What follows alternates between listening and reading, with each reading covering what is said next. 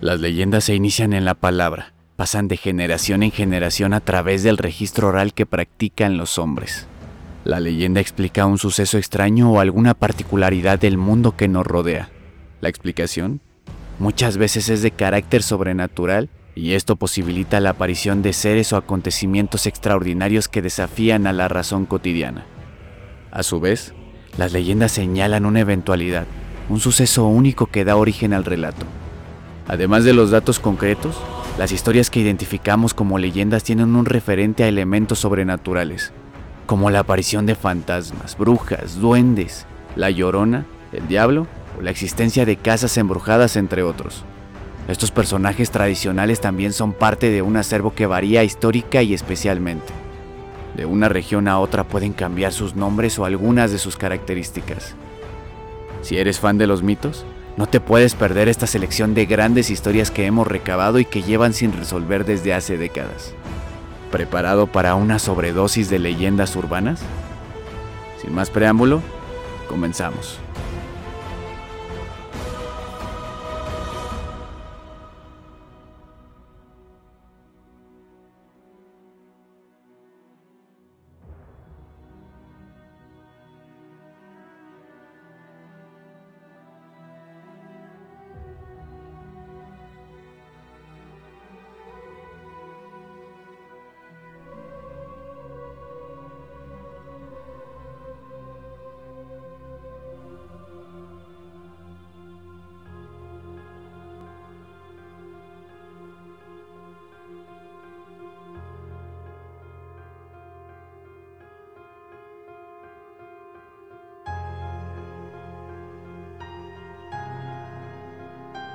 La leyenda de La Llorona gira en torno al espectro de una mujer que vaga por distintos lugares, cerca de ríos, lagos, pueblos y ciudades, lamentándose por el crimen que ha cometido, asesinar a sus hijos.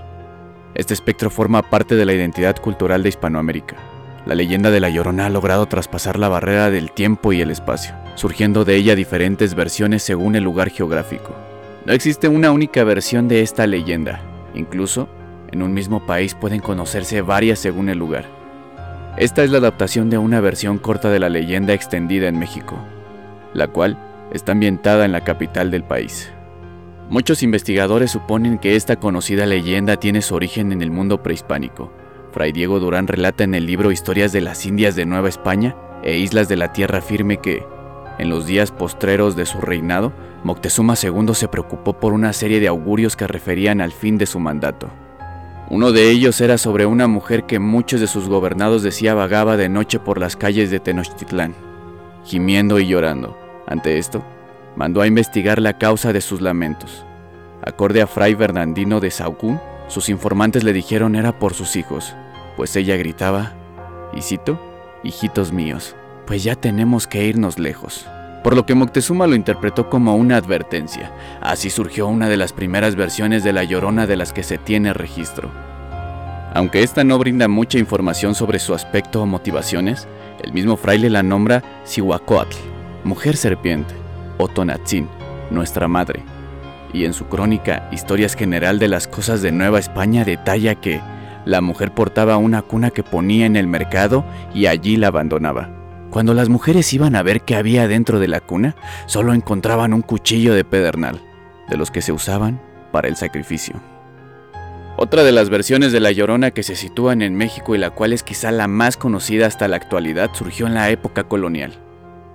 En ella se narra que una mujer indígena de incomparable belleza se enamoró perdidamente de un caballero español con quien tuvo dos hijos. La mamá se volcó por completo en sus pequeños y en su amor por este hombre, pero él, al contrario, no hacía otra cosa más que rehuirla. Temeroso de lo que la gente pudiera decir de su relación, un día este la dejó para casarse con una prestigiosa dama española de la clase alta. Al enterarse de su traición, la mujer perdió completamente el juicio. Cogió en brazos a sus hijos, los llevó a las orillas del lago Texcoco, los abrazó fuertemente y los hundió hasta ahogarlos. Tras darse cuenta de lo que acababa de hacer, no pudo soportarlo y ella misma se quitó también la vida. Desde ese día, se dice que el alma de esta mujer no logra descansar y cada noche deambula vestida totalmente de blanco por las calles solitarias cerca del lago en busca de sus tres hijos, La mujer llora, gime y grita, y cito, ¡ay mis hijos! Y sus lamentos de dolor retumban en todo el pueblo. Acorde al historiador mexicano Efraín Franco Frías, esta es una de las versiones de La Llorona que posteriormente se asoció con Malitzin, mejor conocida como La Malinche, quien a la llegada del ejército español se convirtió en amante del conquistador Hernán Cortés. Con él tuvo un hijo, pero cuando éste regresó a España, se lo arrebató sin que ella pudiera impedirlo, ni sus lamentos consiguieron que ella pudiera volver a ver a su bebé. Por supuesto que las versiones de La Llorona no son exclusivas de México. En Venezuela cuentan con una figura similar, aunque a esta se le conoce por el nombre de La Sayona. Otro de los países que cuenta con su propia tradición en torno a esta figura es Chile. Esta obtiene su nombre de Cuyén, que significa lágrima y pu, un indicador de cantidad plural. La Pocuyén comparte algunos de los elementos tradicionales de la Llorona, como su apariencia fantasmal, la túnica blanca y el largo cabello negro, además de los característicos llanto de plañidera.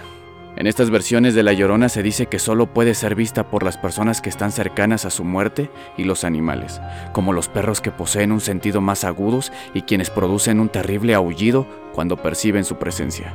Se cree que la Pocuyén es una guía de los muertos, indicando con sus pasos y llantos el camino que debe de recorrer el muerto para dirigirse de su morada terrenal hacia el más allá. Sobre sus lamentos, algunos dicen que llora eternamente porque le quitaron a su hijo de sus brazos a muy corta edad. Otros aseguran que en realidad son para que todos los familiares del difunto puedan recuperarse pronto de la trágica pérdida e impide que el espíritu del muerto regrese a atormentarlos. Entre los campesinos de Ecuador, Existen otras versiones de La Llorona que narran una historia similar a la mexicana. En ellas, al igual que en las nuestras, la protagonista es una mujer que, al ser abandonada por su esposo, ahoga a su bebé en el río, para luego arrepentirse y lanzarse a buscarlo bajo el río. Tan solo unos minutos después de esto, ella recuperó la cordura y fue hasta el río en busca de su bebé. Pasados varios días encontró al pequeño, pero este había muerto y le faltaba el dedo meñique. Ante esto, la mujer se suicidó y desde entonces su espíritu se encuentra en pena y le corta el dedo meñique a quien le encuentre para vengar a su hijo. Otras versiones de La Llorona en esta misma zona aseguran que, además, en las noches de luna llena, el fantasma aparece en los hogares de mujeres embarazadas para robarse al bebé que suplante su hijo ahogado. Por ello, las casas se llenan de dulces en Ecuador, para que ésta se empalague y se marche. En estas historias, la mujer es alta, con rasgos faciales que no pueden distinguirse y viste de blanco. Según cuentan quienes la han visto, la mujer no tiene pies y pareciera que camina sin tocar el piso. El Salvador también cuenta con su propia versión de La Llorona, y sus detalles son quizá los más terroríficos de todos. Las personas más grandes son quienes han preservado esta leyenda a través de la tradición oral.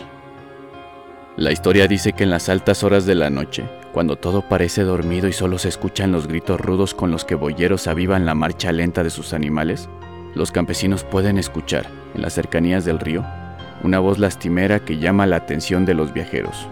Estos se alejan y se acercan por intervalos, deteniéndose en los frescos remansos que sirven de aguda a los bueyes y caballos de las cercanías. Es la voz de una mujer que habita los potreros, quien solloza y baja por las márgenes del río buscando algo, algo que ha perdido y que no hallará jamás. Se dice que está en busca de sus hijos, y tras entrar en la iglesia local, desaparece.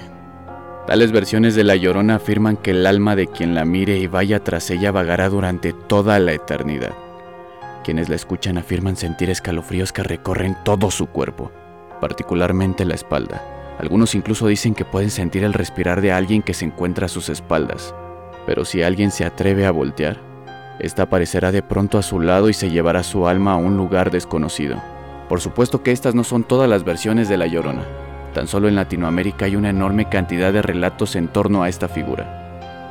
En la mitología griega, por ejemplo, se pueden encontrar similitudes con el mito de Medea, quien asesinó a sus propios hijos luego de que su esposo, Jason, la abandonara por otra mujer.